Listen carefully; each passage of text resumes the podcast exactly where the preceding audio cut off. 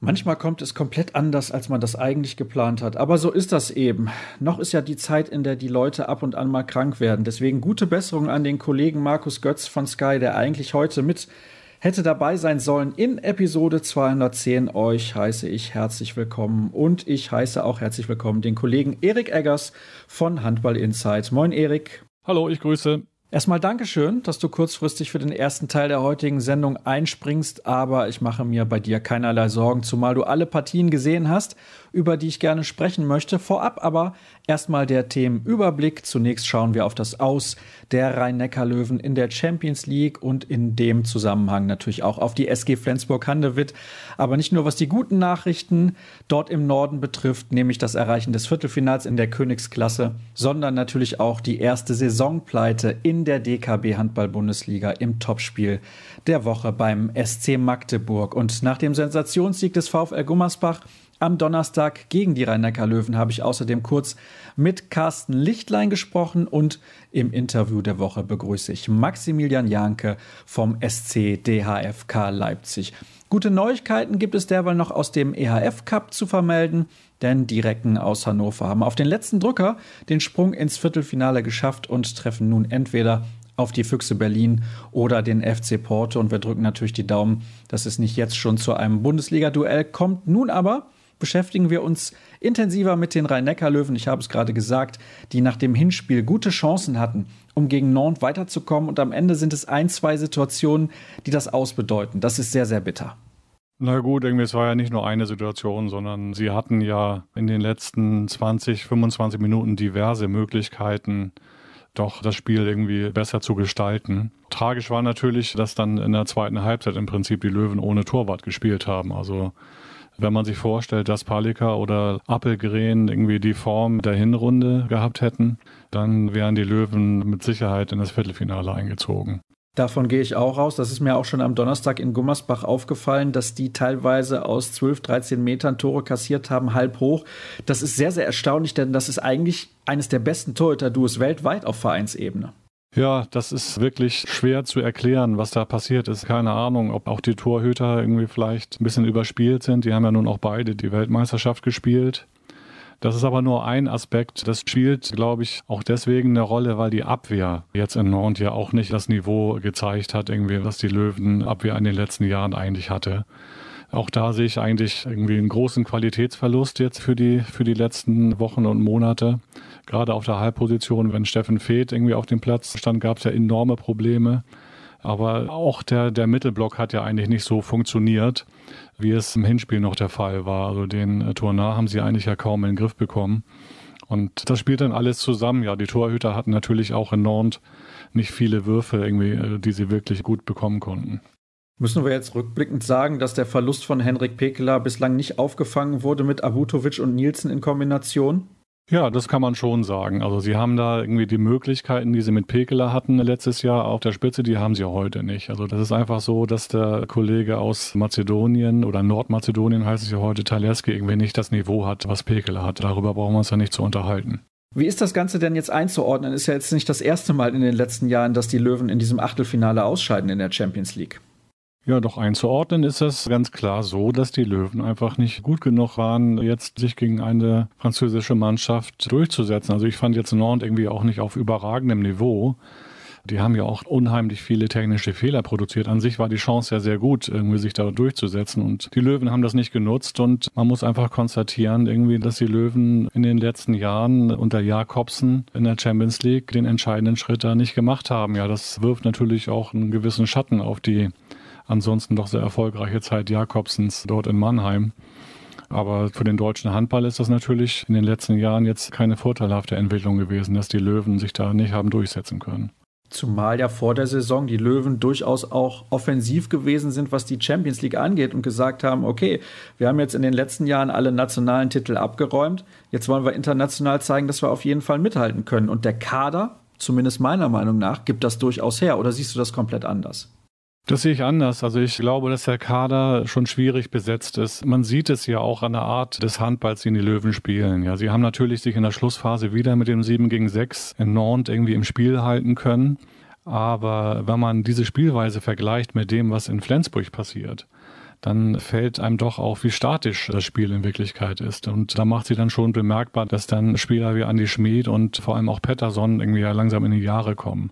Also sie sind nicht in der Lage, irgendwie ein solches Tempo aufzubauen, wie das Flensburg kann.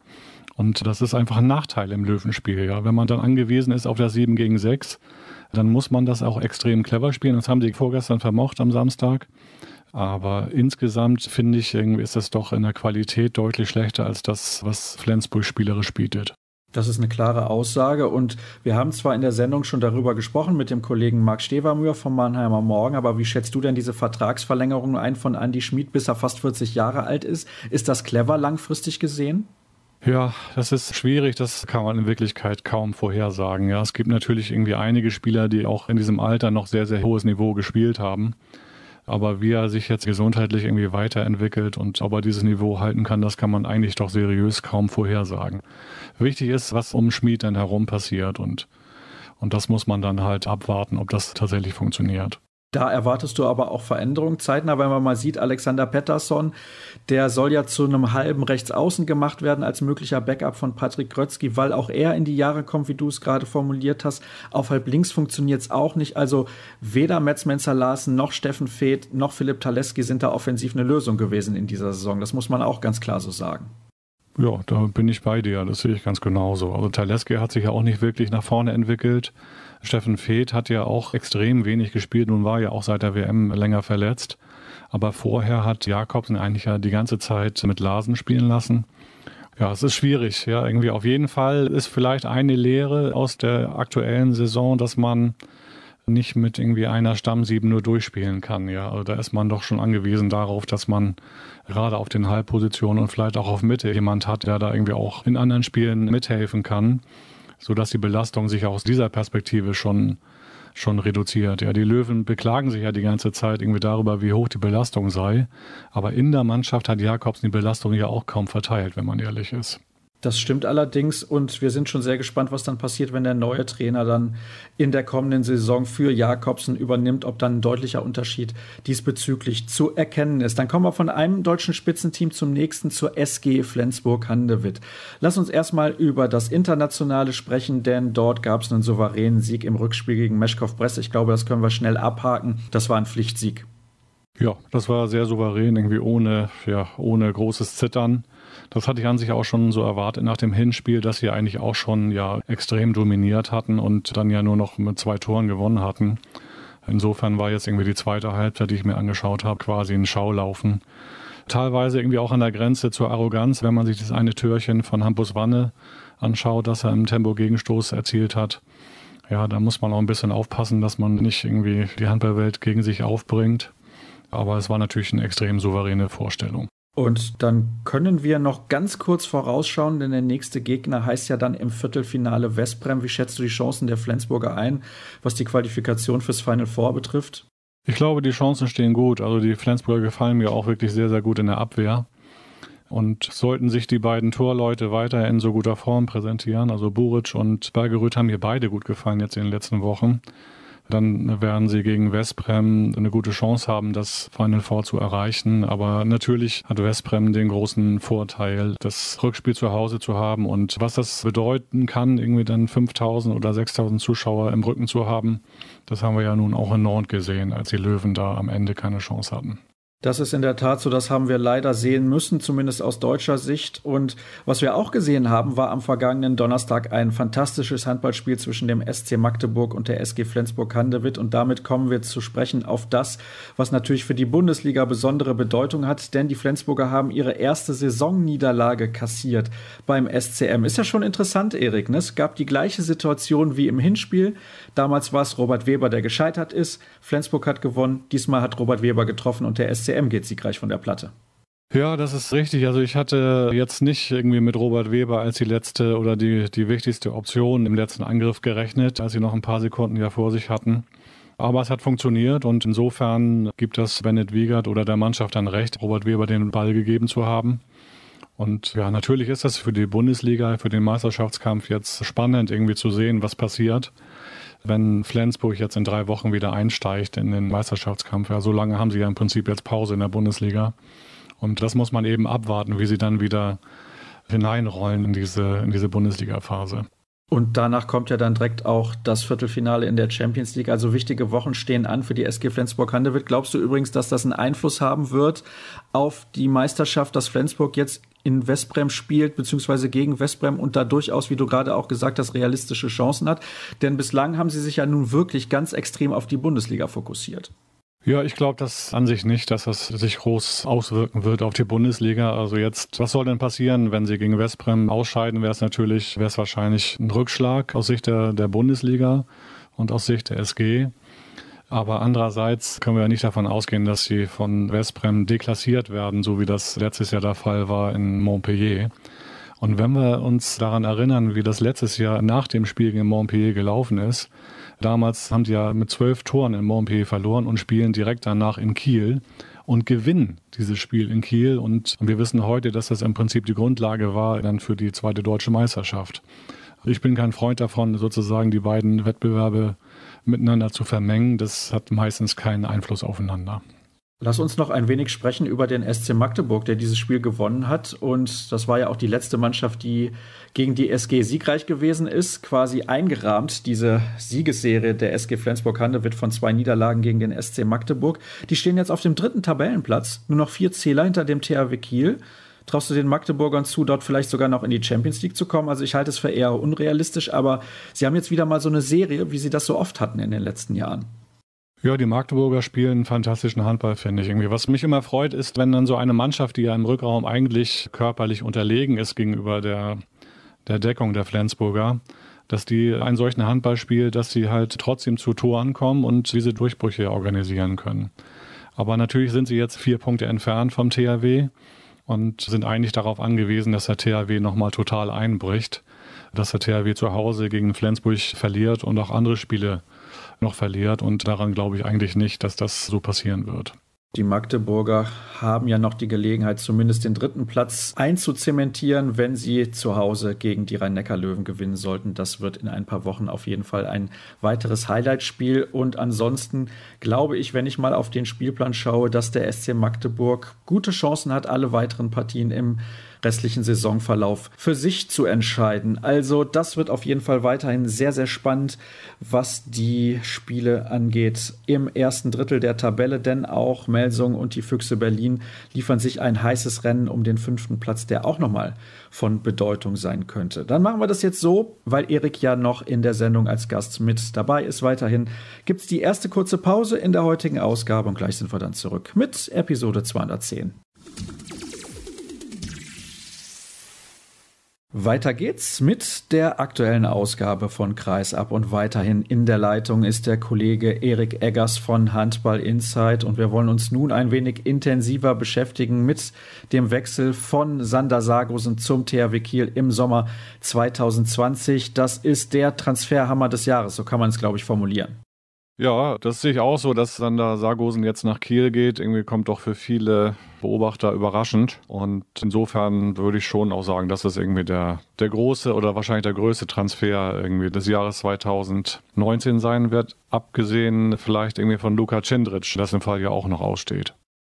Da sprechen wir gleich drüber im weiteren Verlaufe unseres Gespräches. Aber du hast gerade gesagt, der kam für viele Beobachter überraschend, dieser Wechsel. Du bist ja nun auch einer, der sehr genau beobachtet. Aber ich nehme an, auch du bist relativ überrascht gewesen.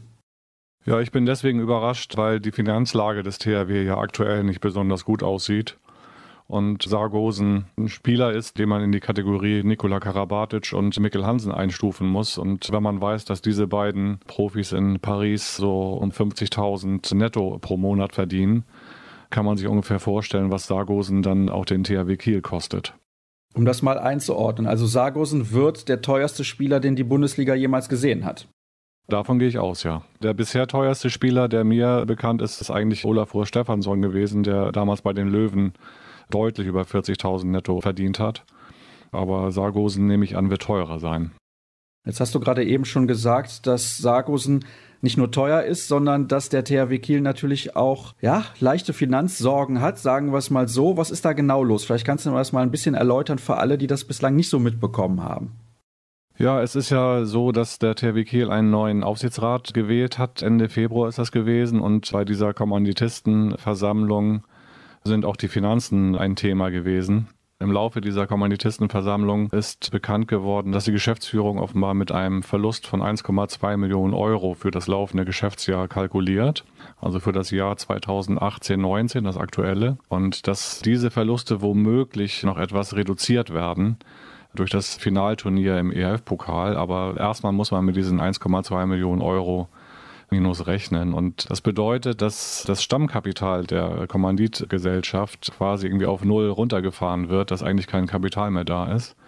Und die Versuche des THW-Aufsichtsrates, ja, möglichst viel Kapital wieder einzusammeln, also mindestens eine Million war ja angesagt, am besten um zwei Millionen aufzustocken, die sind bisher nicht von Erfolg gekrönt gewesen, sondern da beläuft sich das neue Kapital bisher irgendwie auf lediglich ungefähr 500.000 Euro. Und insofern ist natürlich der THW jetzt nicht sozusagen von einer Pleite bedroht, aber es ist schon eine prekäre Lage, in der der THW sich befindet, zumal er auch weiterhin eigentlich doch zwingend darauf angewiesen ist, Champions League zu spielen. Und das ist immer sozusagen die Voraussetzung für Spitzenhandball in Kiel weiterhin. Denn der THW nimmt enorm viel ein. Durch die Zuschauer, hat eine große Halle, die in der Champions League in der Regel eigentlich immer ausverkauft ist. Und dadurch eben diese hohen Einnahmen. Und das fehlt halt in dieser Saison. Man hatte jetzt ein Spiel im Herbst gegen Drammen im EHF Cup, jetzt drei Gruppenphasenspiele. Und man richtet aber ja noch das Final Four aus. Und du hast es schon ein bisschen angedeutet, dadurch könnten diese Verluste runtergefahren werden. Ja, genau. Es ist so, dass der THW offenbar die Namensrechte des Turniers auch von der EHF irgendwie miterworben hat und die sind ja inzwischen verkauft worden. Also die Ticketverkäufe sind wohl auch gut, so wie ich gehört habe. Es gab da viel Andrang. Aber es werden jetzt nicht 500.000 Euro Gewinn aus dieser Veranstaltung irgendwie rausspringen, weil natürlich die EHF auch einen Sockelbetrag fordert für ein solches Turnier. Ja, aber der Verlust wird dann schon reduziert werden, dieser angekündigte Verlust oder der kalkulierte Verlust von 1,2 Millionen. Davon gehe ich doch schwer aus. Und bevor die Leute das hier falsch verstehen, also 1,2 Millionen Euro Verlust ist nicht gleichbedeutend mit 1,2 Millionen Euro Schulden. Nein, nein, Schulden hat der THW nicht. Also darum geht es nicht. Man muss sich das so vorstellen, dass wenn 1,2 Millionen Euro Verluste auflaufen, dass dieses Geld, diese 1,2 Millionen dann aus dem laufenden Stammkapital quasi bedient werden. Und dieses Stammkapital ist für diese 1,2 Millionen Euro noch vorhanden. Also, die Fans des THW Kiel müssen sich nicht allzu große Sorgen machen, aber für den Fall, dass der THW sich erneut nicht für die Champions League qualifizieren sollte, wird es eng. So kann man es aber schon sagen. Ja, das kann man so sagen. Also ein Plan B gibt es, glaube ich, nicht. Also für das nächste Geschäftsjahr, also für das Jahr 2019, 2020, kalkuliert die Geschäftsführung die aktuelle mit einer schwarzen Null. Aber immer vorausgesetzt, dass der THW weiterhin in der Champions League spielt. Ja, das ist auch realistisch. Es gibt ja irgendwie auch Großverdiener, die oder Topverdiener beim THW, die jetzt aufhören im Sommer. Dazu gehört der Trainer Alfred Gislason, der einen recht lukrativen Vertrag hatte und vor allem Marco Wujin, der ja bis Sargosen jetzt der teuerste Bundesligaspieler aktuell wohl war. Und der hört ja bekanntlich auch beim THW auf. Also das sind zwei große Gehälter, die von der Liste runterfallen und dementsprechend kann sich der THW dann auch Sander Sargosen leisten. Jetzt haben wir sehr viel über die Finanzen beim THW gesprochen. Sportlich sieht es ja momentan relativ gut aus. Man hat mittlerweile vier Punkte Vorsprung auf den SC Magdeburg auf den dritten Platz und die haben ja die Rhein-Neckar-Löwen überholt in der vergangenen Woche. Also das ist ja, sag ich mal, eine gute Aussicht für den THW, auch in der kommenden Saison wieder den Sprung in die Champions League zu schaffen. Aber ich möchte gerne mit dir auch darüber sprechen, was dieser Transfer sportlich bedeutet. Letzte Woche hat Lubomir Franjes gesagt, er geht nicht davon aus, dass jetzt alle großen Stars auf einmal in die Bundesliga wechseln. Warum hat Sargosen das denn gemacht? Ja, Sargosen hat das ja erklärt in einem Interview, irgendwie auch hier mit dem SRZ-Verlag. Also er hat früher als Kind offenbar schon viel sich den THW angeguckt und begreift den THW irgendwie als einen der größten Vereine in Europa. Ja, das ist offenbar ein Motiv für ihn und die Bundesliga scheint ihn auch zu reizen. Also dieser Wettbewerb, der ständige Wettbewerb mit Mannschaften, die nicht von vornherein irgendwie unterlegen sind, sondern die tatsächlich auch Chancen haben, gegen den THW Kiel zu gewinnen. Und offenbar spielt ja auch seine Freundin, die in Dänemark spielen wird, ja eine Rolle. Also es gibt einen Mix aus verschiedenen Motiven. Und wir wissen ja auch nicht, wie das in Paris gelaufen ist. Also Sargusen hatte ja jetzt oder hat jetzt einen Vertrag, der deutlich niedriger liegt, irgendwie als der zum Beispiel von Mikkel Hansen und, und Nikola Karabatic. Und vielleicht hat er sich auch da ein bisschen verprokert. Das wissen wir ja alles nicht. Oder Paris will nicht ein drittes Gehalt in dieser Preisstufe bezahlen. Also das sind alles Sachen, die unklar sind, aber es scheint eben ein Mix aus vielen Gründen zu sein, die ihn jetzt nach Kiel gezogen haben. Ist denn dann, wenn Sargosen in Kiel spielt, ab dem Sommer 2020 der THW wieder automatisch die ganz große Nummer im deutschen Handball? Oder denkst du, er wird auch ein bisschen Zeit brauchen, sich an die Bundesliga zu gewöhnen und auch an diesen Rhythmus?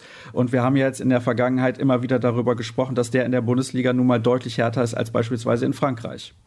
Ja, also dass Sargosen Anpassungsprobleme an die Bundesliga haben wird, davon gehe ich an sich nicht aus, weil er international ja doch irgendwie schon gestählt ist. Also er spielt ja schon einige Jahre auf diesem unfassbaren Niveau. Und ich gehe davon aus, dass er einschlägt und seine Klasse irgendwie in jedem Spiel zeigen wird. Also ich glaube nicht, dass er ein physisches Loch in der Bundesliga irgendwie erleiden wird. Davon gehe ich an sich nicht aus. Also er ist ja 23 oder 24 Jahre alt. Da bin ich eigentlich optimistisch für den THW Kiel. Ja, dass irgendwie dann ganz viele andere Top-Profis da zum THW Kiel plötzlich kommen, das ist ja auch gar nicht nötig. Der THW hat ja einen Spitzenkader. Ja, es, es fehlte ja an dieser großen Figur im Rückraum. Ja, die haben ja nicht so funktioniert, die aktuellen Profis, irgendwie, wie man sich das in Kiel vorgestellt hat. Bielik zum Beispiel hat doch irgendwie eine Leistungsstelle jetzt in diesem Jahr erlebt. Und Lukas Nilsson ist ja auch noch blutjung und der hat ja aber auch die, die Fähigkeiten, extrem hohes Niveau zu spielen, ja. Der hat irgendwie verschiedene ja, verschiedene Leistungslöcher, kann irgendwie auch mal, keine Ahnung, von acht Würfen nur zwei treffen, wenn es schlecht läuft. Aber mit Sargosen dann im Rückraum ist die Mannschaft so gut, dass sie auch die Champions League gewinnen kann, aus meiner Sicht. Das ist auf jeden Fall eine Ansage von dir, aber ich bin deiner Meinung, also Sargosen macht natürlich auch seine Mitspieler deutlich besser und der Respekt der Gegner wird auch relativ groß sein vor ihm, das ist ganz klar. Also ein absoluter super Deal, den Viktor Schilagi da eingefädelt hat. Also der ist ja noch nicht so lange beim THW. Da muss man sagen, Kompliment, dass er das hinbekommen hat. Ja, ich habe gehört, dass Viktor und Philipp Giecher beide in Paris waren und mit Sargosen gesprochen haben und ihn überzeugt haben von dem Konzept. Und natürlich müssen dann auch die Finanzen stimmen, ja. Das Konzept kann ja so stimmig sein wie sonst was, aber das muss ja alles stimmen, ja. Auch die Finanzen müssen ja so sein, dass so ein Top-Profi dann nach Kiel kommt. Und das sind sie offenbar. Lass uns ein bisschen auch über PSG sprechen, die Mannschaft, die ja nun zwei Weltklasse-Spieler innerhalb von einem Jahr verlieren wird. Diesen Sommer Uwe Gensheimer, für viele der beste Linksaußen der Welt, und im Jahr danach dann Sander Sargosen. Wie siehst du das aus Sicht von PSG? Ja, das ist natürlich ein Qualitätsverlust für PSG, zumal ja Mikkel Hansen und Karabatic auch nicht jünger werden. Und den müssen sie irgendwie ausgleichen, ja. Und offenbar wollen sie das mit Luka Cindric machen. Werden wir mal schauen. Also ich habe an sich keine Bedenken, dass jetzt für die nächsten ein, zwei, drei Jahre irgendwie die Gelder aus dem Katar jetzt versiegen sondern der Katar ist eigentlich irgendwie auch geopolitisch immer noch darauf angewiesen, mit Sport für positive Schlagzeilen zu sorgen. Ja, so angesichts der Boykotte, die es ja auch da im arabischen Raum gegen den Katar gibt. Und insofern gehe ich davon aus, dass die Finanzlage für die Handballer ähnlich gut sein wird wie jetzt in den letzten ein, zwei oder fünf Jahren. Aktuell ist es so, dass Luka Zindric ja noch bei Kielce in Polen unter Vertrag steht. Dort spielt er seine erste Saison. Er ist gerade erst dahin gewechselt, aber sein ehemaliger Trainer ist aktuell der Trainer in Paris und er würde gerne wieder mit ihm zusammenarbeiten. Da steht ein Gerücht im Raum von möglichen vier Millionen Euro Ablösesumme. Das muss ja Kielce eigentlich machen, wenn dieses Angebot stimmt. Was kannst du uns dazu sagen? Ja, ich habe auch versucht, sozusagen danach zu horchen. Es gab ja diese Zeitungsberichte aus Kroatien zuerst. Und nach meinen Recherchen ist das Ablöseangebot von Paris tatsächlich ernst gemeint. Also es ist jetzt keine Ente, sondern Paris ist in der Tat bereit, diese vier Millionen Euro zu zahlen. Und das wäre das Doppelte von dem bisherigen Rekordtransfer, der damals von Paris bezahlt wurde, irgendwie an Barcelona, nachdem im Vertrag von Karabatic ja zwei Millionen Ablöse festgeschrieben waren. Und eigentlich gibt es da ja keine zwei Meinungen. Also wenn es dieses Angebot gibt, egal wie gut der Verein finanziell aufgestellt ist, Kielce muss das machen. Vier Millionen Euro Vereinsspieler ist einfach viel zu viel. Ja, normalerweise schon, zumal Kielce ja auch nicht auf Rosen gebettet ist aktuell. Also da gibt es ja auch schon jetzt seit Jahren diese Diskussion, dass der Mäzen Clubs, Berto Servas, ja eigentlich doch auch Subventionen haben möchte für den Verein irgendwie seitens der Kommune oder der Provinz, von wem auch immer. Und insofern kann Kielce diese vier Millionen natürlich auch gut gebrauchen. Dann wechseln wir zum Abschluss unseres Gespräches nochmal das Thema und schauen auf eure neue Ausgabe, die morgen erscheint, am 2. April, mit Mimi Kraus auf dem Titelbild. Der ist ja momentan in aller Munde. Was hat er euch so gesagt? Ja, wir haben uns mit Mimi natürlich über die Handball-Weltmeisterschaft nochmal unterhalten, auch über das, was davor passiert ist, über über die Dinge, vor allem wie er die Weltmeisterschaft dann auch selbst gesehen hat. Und er hat uns gesagt, dass er natürlich auch gerne mitgetan hätte oder geholfen hätte in dem Moment, als Martin Strobel sich dann verletzt hat. Und da sah schon irgendwie auch das Potenzial, irgendwie der Mannschaft tatsächlich zu helfen. Und ich sehe das eigentlich auch so, dass er mit seiner, mit seiner Coolness und Cleverness womöglich dann auch im Halbfinale geholfen hätte, wo Tim Sutton dann als Stellvertreter von Strobel doch ein bisschen überfordert war. Ja, das ist ein großer Schwerpunkt irgendwie natürlich im Interview gewesen. Aber natürlich geht es auch um seine persönliche Situation, um seine Zukunft. Und ja, interessant sind auch die Ausführungen oder seine Einlassung gewesen irgendwie zu seinem Wandel zu einem Profisportler. Also er geht heute sehr viel vernünftiger und seriöser mit seinem Körper um, als das vor 10 oder 15 Jahren der Fall war. Das hat er zuletzt ja auch mehrfach betont, was ich übrigens auch sehr interessant finde. Er deutet an, dass er sich einen Wechsel nach Frankreich vorstellen kann. Das klingt nicht unspannend. Ja, er hat wohl einige Angebote vorliegen. Was ich mir nicht vorstellen kann, ist, dass er für den Fall, irgendwie, dass Bietigheim absteigt, auch in der zweiten Liga bleibt. Dafür ist er eigentlich als Handball immer noch zu gut. Aber in der Tat hat er auch zu uns gesagt, dass Frankreich eine Option sein könnte. Und das wäre natürlich eine, ja, eine interessante letzte Ausfahrt für Mimi, nochmal ins Ausland zu gehen. In der Tat, das fehlt ihm ja noch in seiner langen Karriere, die auch sehr, sehr erfolgreich gewesen ist. Vielleicht nicht so erfolgreich, wie sie hätte sein können, aber das werden wir natürlich nie erfahren. Und im Abstiegskampf hat Bietigheim am Wochenende ja einen herben Rückschlag erleiden müssen. Wahrscheinlich hat man sich ein bisschen was ausgerechnet gegen den Bergischen HC. Am Ende war es dann doch eine deutliche Niederlage. Und der VfL Gummersbach hat nach dem sehr, sehr überraschenden Erfolg am vergangenen Donnerstag gegen die Rhein-Neckar-Löwen jetzt drei Punkte Vorsprung auf den Konkurrenten aus Bietigheim. Ein sehr interessantes Thema, wie ich finde, im neuen Heft ist auch das Haus des Handballs. Vielleicht kannst du mal kurz erläutern, worum es sich dabei genau handelt. Ja, dabei geht es im Prinzip um einen größeren Komplex, den Andreas Michelmann als DRB-Präsident vor der Weltmeisterschaft auf die Agenda gehoben hat, auf die Agenda des deutschen Handballs. Er will im Prinzip ein, ja, ein Leistungszentrum oder auch ein ideelles Zentrum des deutschen Handballs bauen oder äh, schaffen, irgendwie das nach dem Vorbild der französischen Kollegen entstehen soll. Die haben ja in Créteil letztes Jahr ein ein Haus des Handballs eingeweiht, wo irgendwie alles, was mit dem französischen Handball zu tun hat, ja an einem Platz versammelt ist. Und um dieses Haus des Handballs aber realisieren zu können, wäre im Prinzip eine radikale Umgestaltung auch des gesamten DRB, also auch der Finanzierung des Dachverbandes vonnöten. Und diesem Komplex habe ich ein paar Seiten gewidmet, weil das natürlich viele Verästelungen hat. Es geht ja auch darum, ob dann die Landesverbände bereit sind, bei der Finanzierung eines solchen Hauses irgendwie mitzutun und was bedeutet das für den Breitensport, für die Arbeit auf den unteren Ebenen des Handballs. Und wie gesagt, es ist ein komplexes Thema und das ist noch lange nicht ausdiskutiert. Und es wäre auch nicht gerade günstig. Ja, Michelmann deutet ja im Prinzip an, dass er viel mehr Geld haben möchte, irgendwie auch von den einzelnen Mitgliedern. Also er hat das so formuliert, dass die ungefähr 80 Cent aktuell jährlich irgendwie pro Mitglied an den DHB zur Finanzierung fließen, dass die ja Almosen seien und in Frankreich ja 12 Euro pro Handballer jährlich gezahlt werde. Und das sind natürlich dann im Prinzip dann Mitgliedssteigerungen, die, wie mir Landesverbandsvertreter gesagt haben, für einen Aufschrei an der Basis sorgen würden weil die Vereine an der Basis jetzt schon große Schwierigkeiten haben, irgendwie ja ihren Spielbetrieb zu finanzieren. Das wäre eine ordentliche Steigerung von 80 Cent zu 12 Euro.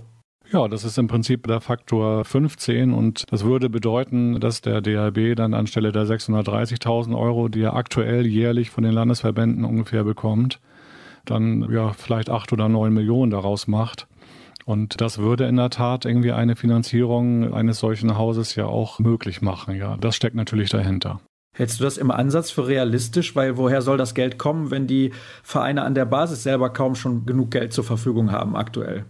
Es ist extrem schwierig umzusetzen aus meiner Sicht. Es geht ja nicht nur darum, dass man die Finanzierung quasi völlig umgestaltet, sondern damit verbunden wäre im Prinzip auch eine Beschneidung des föderalen Systems, das wir ja aktuell immer noch haben im deutschen Handball. Das würde es auch gleichzeitig bedeuten. Und ich glaube nicht, dass die Landesverbände irgendwie diese radikalen Vorschläge, die Michael Mann dazu machen hat, zum Beispiel die Landesverbände auf, von 22 auf 8 zu reduzieren, dass die Landesverbände es mitmachen. Und man muss halt auch sehen, dass der DHB eigentlich zu 75 Prozent ja aus den Landesverbänden besteht. Denn wenn der Bundestag über eine solche Sache zu entscheiden hat, dann verfügen die Landesverbände aktuell über knapp drei Viertel der Stimmen. Und insofern ist das, was Michelmann da vorschlägt, wirklich so eine Art Revolution. Das ist also ein sehr, sehr interessantes Thema und ihr könnt es gerne nachlesen. Ab morgen in der neuen Ausgabe von Handball Inside. Diesen Artikel werde ich mir wahrscheinlich als erstes durchlesen, weil ich finde, es ist mit sehr, sehr hoher Wahrscheinlichkeit ein Thema, das den DHB in den nächsten Jahren noch sehr beschäftigen wird. Dann Kommen wir zum Abschluss des Expertenteils mit Erik Eggers, der jetzt schon relativ lang geworden ist. Aber erstmal nochmal danke, Erik, dass du kurzfristig auch für den Kollegen Markus Götz eingesprungen bist. Ich würde gerne von dir nämlich noch wissen, was passiert denn im Titelrennen und was passiert im Abstiegskampf? Ja, für den Abstiegskampf in der Bundesliga glaube ich, dass der VfL Gummersbach sich einmal mehr retten wird. Irgendwie dieser Sieg gegen die Löwen wird so eine Art Initialzündung sein. Und ich glaube, dass der VfL jetzt in den verbleibenden Spielen so viele Punkte sammeln wird, irgendwie, dass dann das letzte Spiel gegen Bietigheim nicht mehr entscheidend sein wird. Und auch die Eulen sehe ich jetzt nicht als stark genug an, irgendwie tatsächlich dann irgendwie nochmal sich da aus diesem Sumpf zu befreien. Für das Titelrennen wird das spannender, glaube ich, irgendwie, aber auch da sehe ich an sich die Flensburger, zumal sie ja sich als sehr stabil erwiesen haben, immer noch im Vorteil, auch wenn sie natürlich jetzt die beiden schweren Auswärtsspiele in Mannheim und beim THW Kiel noch vor sich haben. Aber Andererseits muss der THW Kiel auch jedes Spiel gewinnen und das ist ja auch noch nicht gewiss. Das ist in der Tat so. Wir werden es abwarten und natürlich hier in den kommenden Wochen auch intensiv besprechen. Nochmal vielen, vielen herzlichen Dank, Erik, für deine Ausführungen, was sehr, sehr viele Themen angeht. Und es wird Zeit für die nächste Pause in der heutigen Ausgabe. Und dann spreche ich gleich kurz mit Carsten Lichlein, beziehungsweise ihr hört mein Gespräch mit ihm, das ich aufgezeichnet habe nach dem Spiel des VfL Gummersbach am Donnerstag gegen die Rhein-Neckar-Löwen. Carsten Lichtlein, herzlichen Glückwunsch zu einem, ich will fast sagen, souveränen Sieg gegen die Rhein-Neckar-Löwen, denn so fühlte es zumindest sich in der zweiten Halbzeit dann an. War das für dich auf dem Parkett auch so? Also vor dem Spiel hat es keiner gedacht, dass wir das Spiel, hat jeder gedacht, rhein löwen Flensburg, es gibt jetzt nur die Frage, wie hoch die Niederlagen werden. Und deswegen, dass wir so souverän gewinnen, dass wir zum Schluss nicht mehr zittern müssen, also das gab es schon lange nicht mehr und wir sind einfach nur überglücklich und man muss Kompliment an die ganze Mannschaft richten. Wir haben von Anfang bis zum Ende unser, unser Konzept durchgespielt, wenig Fehler gemacht die Rhein-Neckar Löwen konnten nicht so die leichten Tore erzielen und das war, glaube ich, der Grundstock, dass wir dann auch länger im Spiel geblieben sind und dann in Führung gehen konnten. Ja. Ist ja umso erstaunlicher, es stand 1 zu 5 nach 5 Minuten. Ja. genau, das war das. Da hatten wir noch ein, zwei Fehlwürfe, leichte Fehler. Dann waren wir nicht im 6 gegen 6, sondern sie konnten die leichten Tore erzielen. Und danach haben wir vorne wirklich den Hebel rumbekommen und konnten dann Tor um Tor aufholen. Und dann hat man halt auch gesehen, dass wenn Rhein-Neckar-Löwen ins Hintertreffen geraten, dass sie halt unerfahrene Spieler auch noch haben, dann von der Bank, ja, Goki hat gefehlt und das hat man natürlich dann auch gemerkt, ja, und dann mussten sie mit dem jungen Mann spielen und ja, da sieht man halt auch, dass, klar kann man auch sagen, der Kader von der Rhein-Neckar-Löwen für das Mammutprogramm ist auch limitiert, aber das haben wir heute auch gut gemacht. Wir haben genau sie dahin gebracht, wo wir wollten. Wir die Achse Kohlbacher Schmied haben wir unterbunden und ja, das war glaube ich schon der Grundstock, dass wir da halt den Hebel angesetzt haben, dass wir da uns drauf fokussiert haben, weil wenn man die letzten Spiele gesehen hat, war das der Grundstock für rhein löwen für die Siege. Ja. Ja, in der Tat. Zum Beispiel gegen Nord hat ja Kohlbacher elf Tore gemacht und wirklich überragend gespielt. Du hast aber heute auch überragend gespielt. Zumindest von links außen hast du ja fast alles weggenommen. Ja, also das habe ich vorhin auch schon. Goki hat gefehlt und dann stehen dann auf einmal linke Rückraumspieler oder ein junger Außen und da ja, wenn man da vom Etatmäßigen die Bälle wegnimmt und dann so ein Spieler kommt und dann sagt man, okay, wenn sie in Überzahl sind, lassen wir ihn schießen, lassen wir ihn erstmal treffen. Und ja, wenn man dieses Selbstvertrauen hat und das merkt man ja, klar, hast gerade eben selber angesprochen, 5-1 stand für rhein löwen da hat man noch kein Selbstvertrauen gehabt. Aber dann hält man ein, zwei Bälle, ist gut im Spiel, wir treffen vorne, Publikum kommt und dann ist man irgendwann im Spiel und dann ist man auch in den Köpfen der Gegner. Und das hat man heute gesehen. Ja. Ich glaube, wir müssen nicht darüber diskutieren, wie wichtig dieser Erfolg auch ist im Hinblick auf das Saisonziel Klassenerhalt.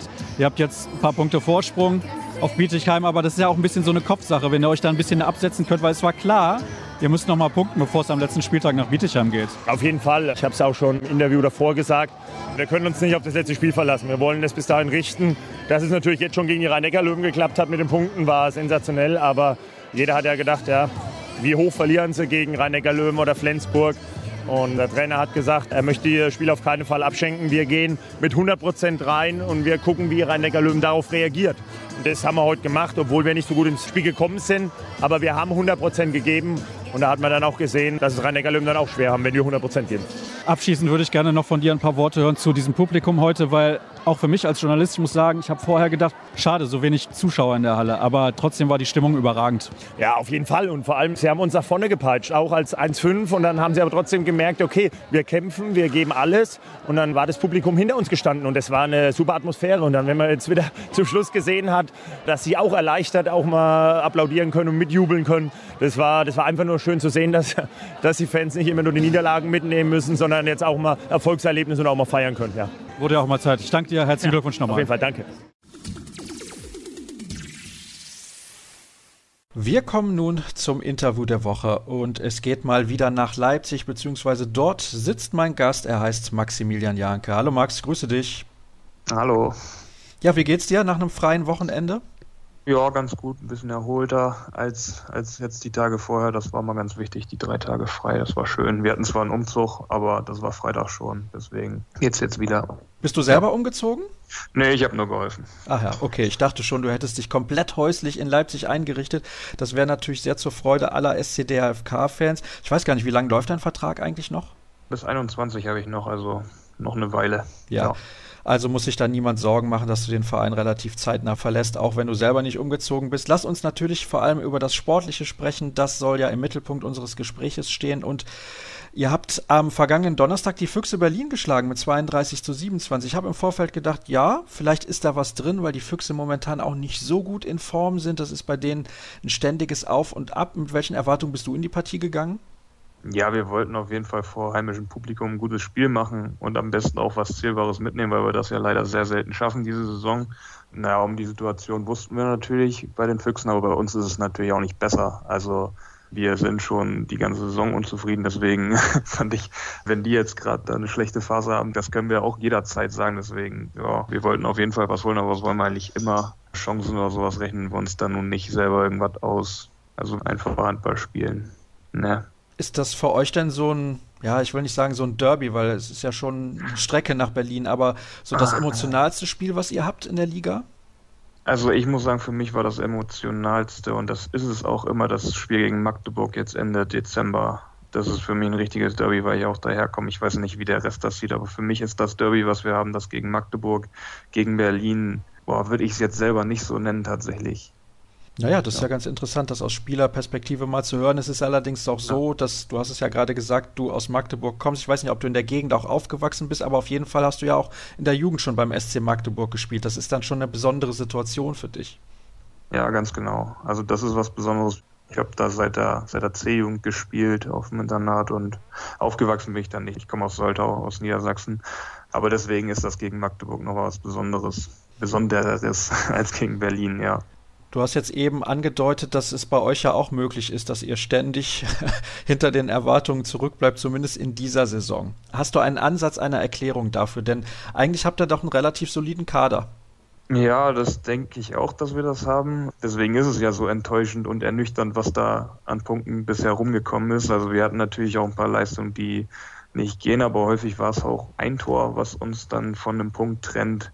Und das sind immer wieder Nackenschläge gewesen. Also so gutes Selbstvertrauen hat bei uns, will ich jetzt mal behaupten, keiner, weil das immer wieder passiert ist. Ja, deswegen war es halt umso besser, dass wir gegen Berlin mal gewonnen haben. Aber wir haben solche Spiele ja auch schon mal gehabt. Wir haben zum Beispiel gegen Göppingen das Heimspiel gewonnen, wo alle dachten, jetzt starten sie richtig, das bringt Selbstvertrauen, aber am Ende war es immer nicht so. Ja, woran es liegt, die Frage würde ich gern beantworten, dann könnten wir sie auch abstellen, aber leider kann ich das nicht. Es fehlt irgendwo ein bisschen das Glück, hat man das Gefühl, in einigen Situationen. Bei den, äh, keine Ahnung, Abpraller, die direkt in Hände fallen, sowas vom Gegner. Das hatten wir oft. Und dieses eine Tor zum Beispiel gegen Magdeburg ist es passiert zu Hause, gegen Kiel, gegen, ja, weiß ich gar nicht. Auf jeden Fall war es ganz oft. Und dann, ja, das sind, das sind Nackenschläge. Das zeigt ja auch eure Tordifferenz, minus 16. Und wenn wir mal schauen, ihr als 15. habt halt diese Tordifferenz und Gummersbach als 16. minus 128. Zum Glück liegen ja aus eurer Sicht auch fünf Punkte dazwischen und auch acht Punkte vor dem Abstiegsplatz. Ich weiß nicht, ob du dich auch daran erinnern kannst. Wir haben nach dem Hinspiel von euch in Gummersbach miteinander gesprochen. Da hattet ihr verloren und da sah es überhaupt nicht gut aus nach einem relativ miesen Saisonstart. Du hast so gesagt, ja. ja, Abstiegskampf, da will ich nicht unbedingt von reden, aber es muss natürlich mehr bei rausspringen. Redet ihr jetzt noch von Abstiegskampf in Leipzig, weil diese acht Punkte Vorsprung, acht Spieltage vor Schluss eigentlich schon ausreichen sollten? Also im Sport kann natürlich viel passieren, aber dass jetzt Bietigheim auf einmal so durchstartet, halte ich dann doch für sehr unrealistisch und Gummersbach müsste auch noch an euch vorbeiziehen.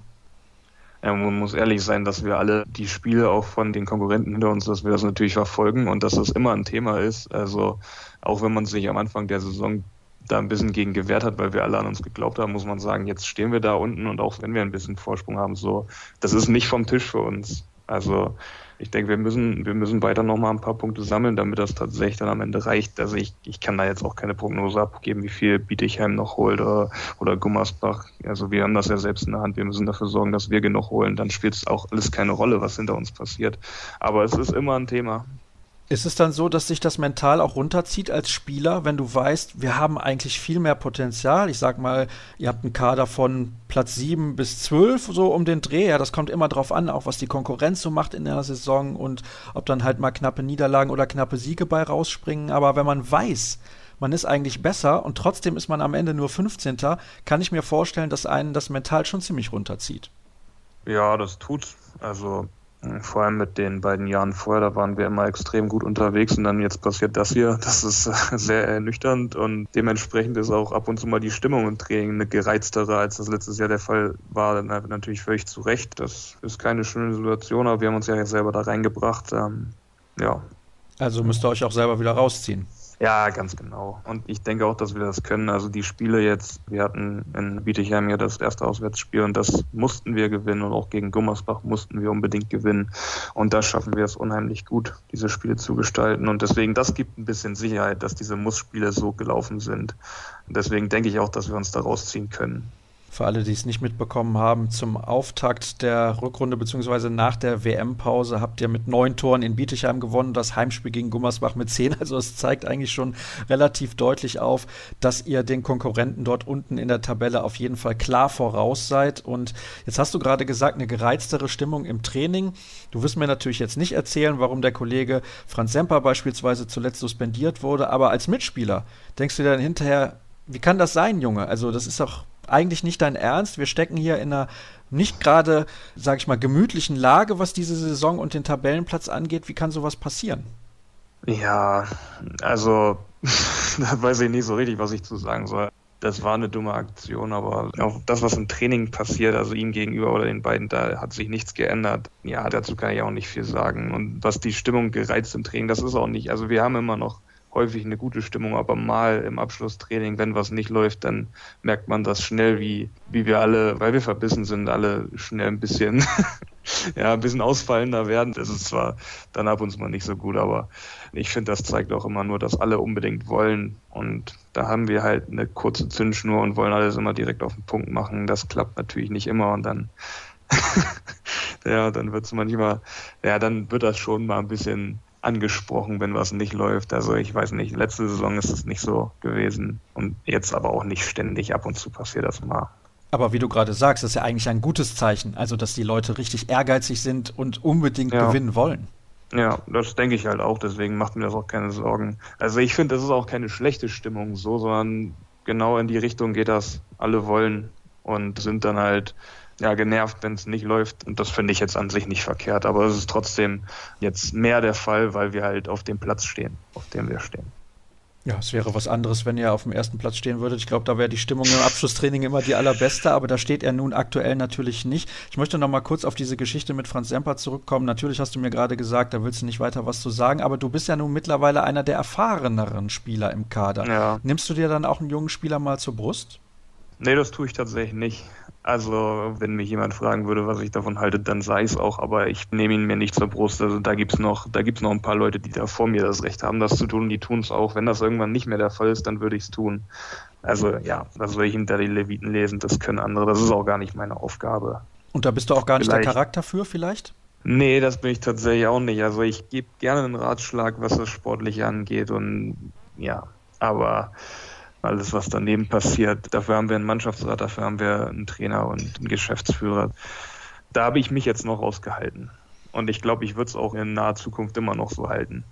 Ja, ist ja doch relativ interessant. Nicht jeder Spieler ist dafür gemacht, da irgendwie den Zampano zu spielen. Also ein bisschen überspitzt formuliert. Also von daher wollen wir mal schauen, was hier noch so auf meinem Zettel steht. Ah ja, da habe ich ein ganz interessantes Thema. Du hast es gerade auch schon gesagt, wenn ich es jetzt richtig im Kopf habe. Vielleicht war es auch in unserem Vorgespräch.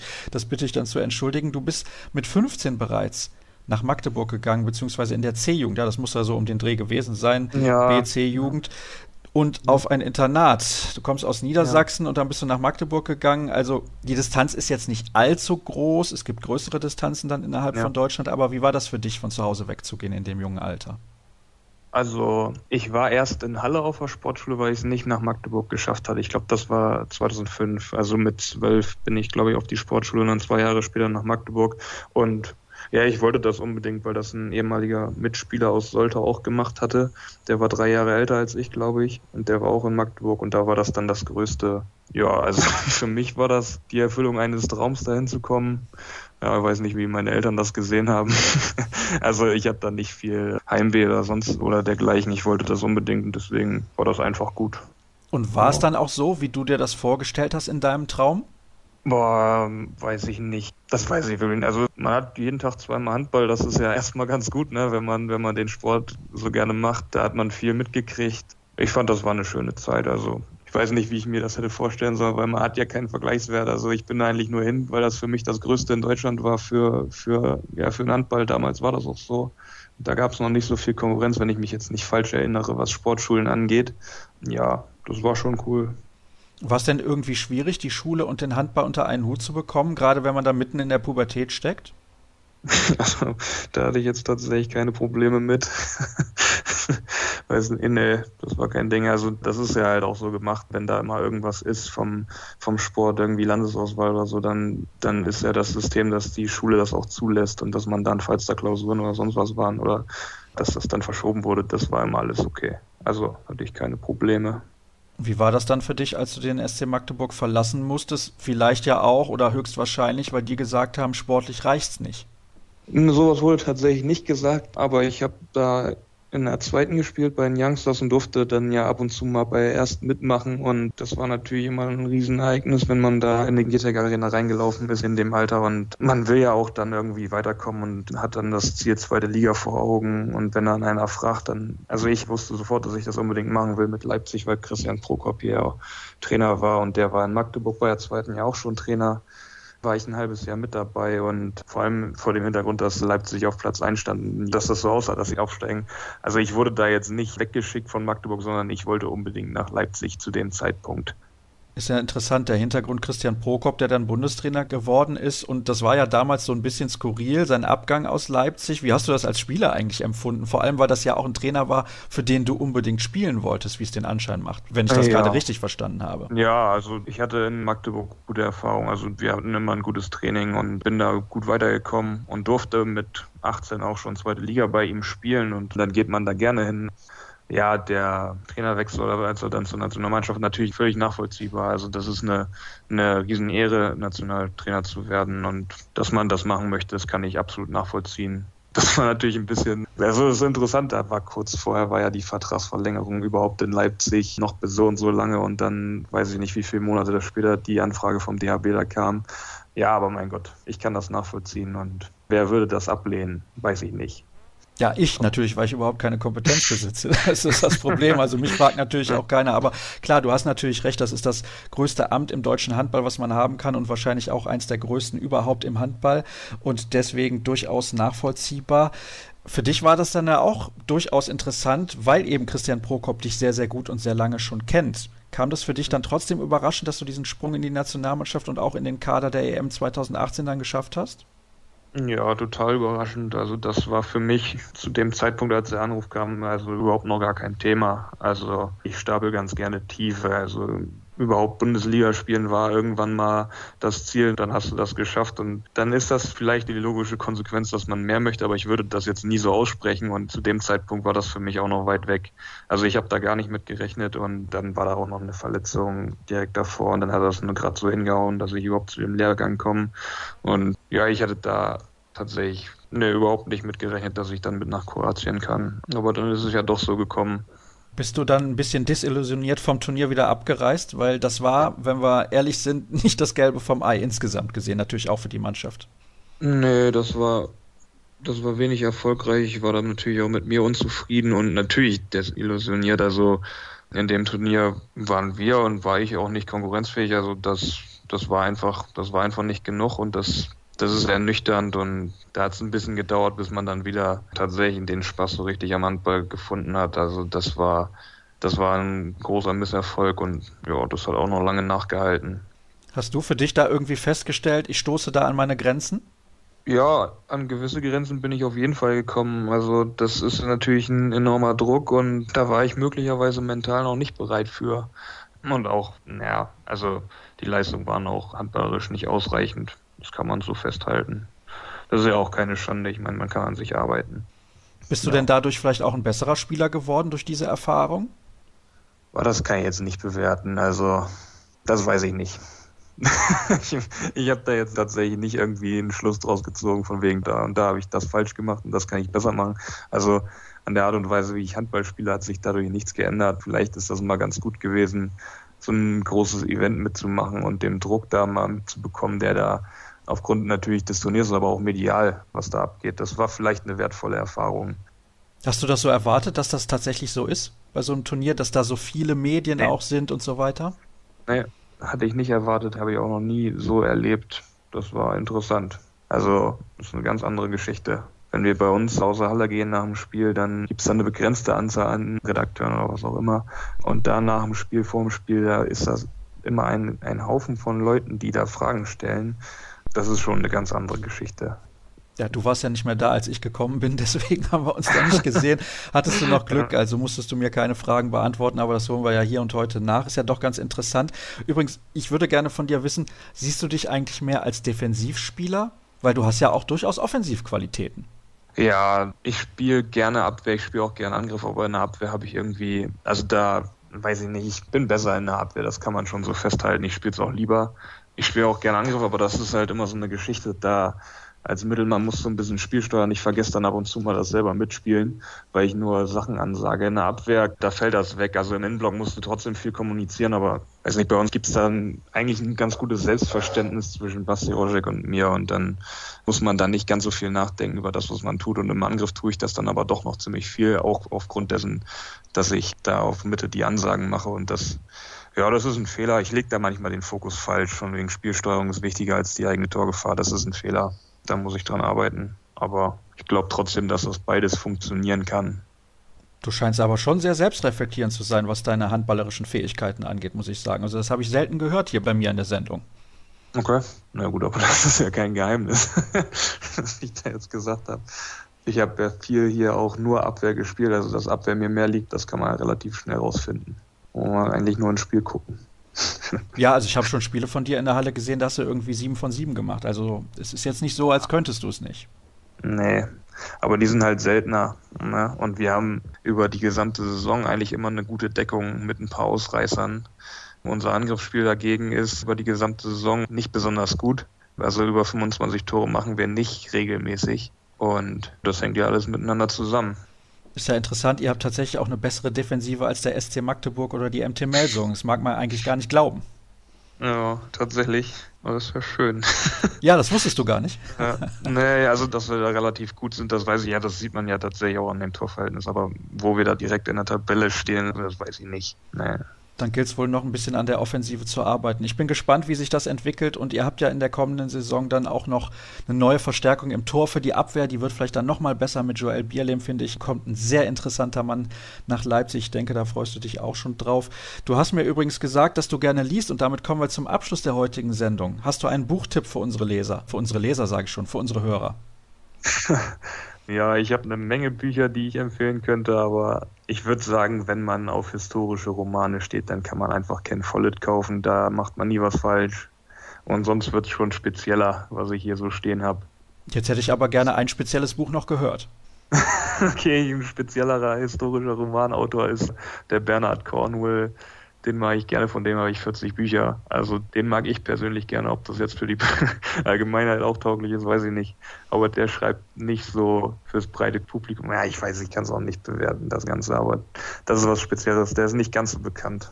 Ich glaube, ich habe insgesamt keine 40 Bücher. Da sieht man mal, wo die Prioritäten bei manchen Leuten liegen. Max, ich danke dir recht herzlich. Es war ein sehr, sehr amüsantes und interessantes Interview und dann soll es das gewesen sein für die heutige Ausgabe von Kreis ab.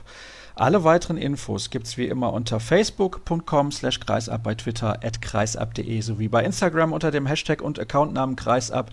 Nächste Woche beschäftigen wir uns dann natürlich vor allem mit dem DHB-Pokal Final Four der Männer, mit dem Spitzenspiel der Frauenhandball-Bundesliga zwischen Thüringen und Bietigheim, wo es dann wahrscheinlich um die deutsche Meisterschaft geht, beziehungsweise eine Vorentscheidung fällt und das Final Four der SEA League. Das machen wir auch zum Thema. Also schaltet nächste Woche wieder ein. Bis dahin. Tschüss.